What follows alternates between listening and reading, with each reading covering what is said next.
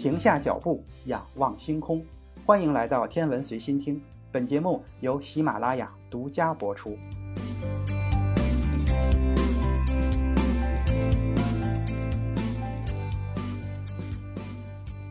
欢迎收听原创严选。这一期咱们来讨论最后的这个终极的问题：物质到底是什么？为了能够说明这个关于物质本质的关键问题，咱们就从日常生活中非常熟悉的水这种物质入手。不过，这里所说的是水的一种特殊的形式——冰。想象一下，假如现在有一块边长大约是二点七厘米的正立方体冰块，为什么选这个尺寸？是因为这个尺寸比一英寸稍微大一点，后边的计算相对的容易。把这块冰放在手心里，天气很冷，接触到手心的那一部分冰会融化，所以感觉到冰会很滑。我们几乎感觉不到冰块有什么重量，但是我们非常清楚的知道，冰块的质量并不等于零。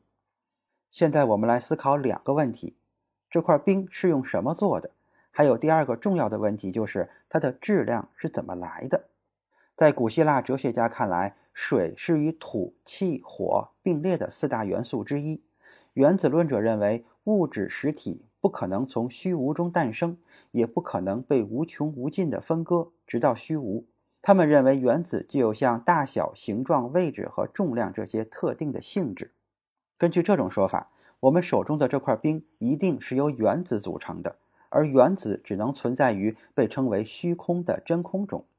卢克莱修认为，水的流动性意味着它含有随时可以滚动的小原子，而蜂蜜的粘性比水更强，它一定是由更粗糙、更大的原子组成的。但是，当周围的环境被冷却的时候，粒子或原子的热量就被释放出来，从而使得水冷却并冻结。由此，我们可以想象，当水冻结成冰的时候，它的球状小原子排列得越来越紧密。并最终形成了固体特有的规则排列。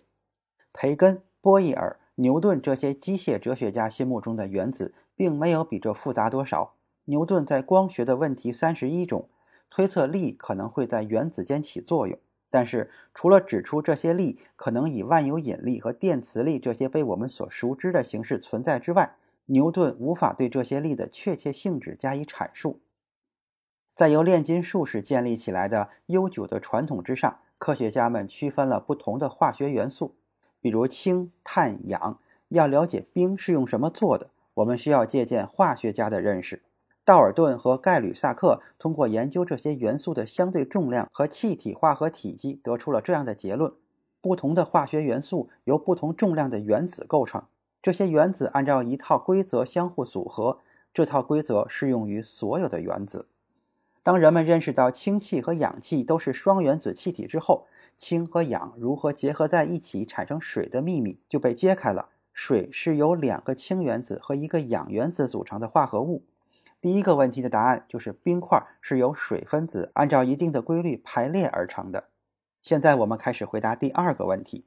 阿伏加德罗定律指出，一摩尔的化学物质中包含有六乘以十的二十三次方个离散的粒子。于是，我们可以简单的把一摩尔物质的分子量换算成质量。摩尔是物质的量的单位，就好比人们常说的一达就是十二。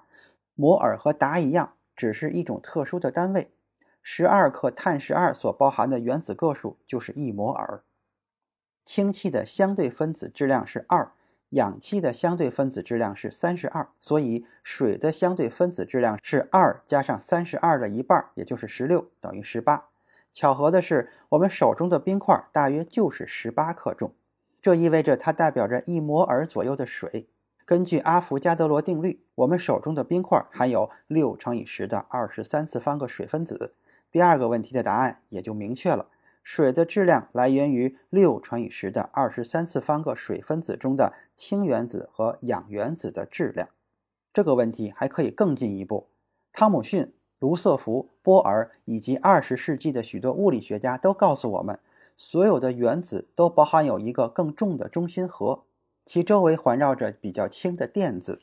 后来我们又知道了，这个中心核是由质子和中子组成的，其中质子数决定了元素的化学性质。但是原子核的总质量是由原子核中质子和中子的总数决定的。如果我们忽略电子，就可以说冰块的质量就是组成它的氢原子和氧原子的原子核中所有的质子和中子的质量之和。而每个水分子中包含了十个质子和八个中子。所以说，如果手中的这块冰包含了六乘以十的二十三次方个分子，同时忽略质子质量和中子质量之间的微小差异，那么我们就可以得出这样的一个结论：这个冰块的质量是六乘以十的二十三次方个质子和中子质量的十八倍。别急，咱们还没有算完，内容太多，休息一下。主播已经开通了洗米团的功能。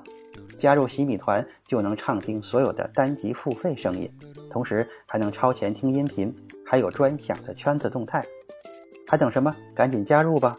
推广期价格优惠哟。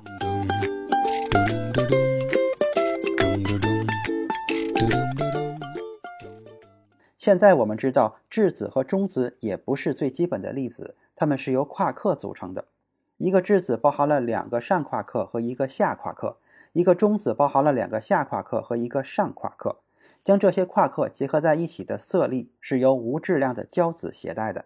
我们只要重复一遍刚才的做法，将上下夸克的质量近似的看作相等，那么只需要乘以三，也就是质子和中子的质量转化成上夸克和下夸克的质量，这样就能够得到冰块的质量了，对不对？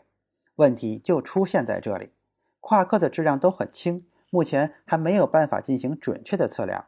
咱们来做一下粗略的对比，两个上夸克和一个下夸克的总质量只有质子质量的百分之一，两个下夸克和一个上夸克的总质量只有中子质量的百分之一点三，也就是说，质子和中子的质量中大约有百分之九十九都没有办法解释。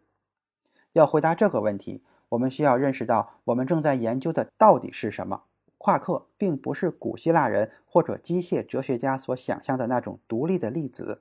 它们是量子波粒子，是基本量子场的基本振动或涨落。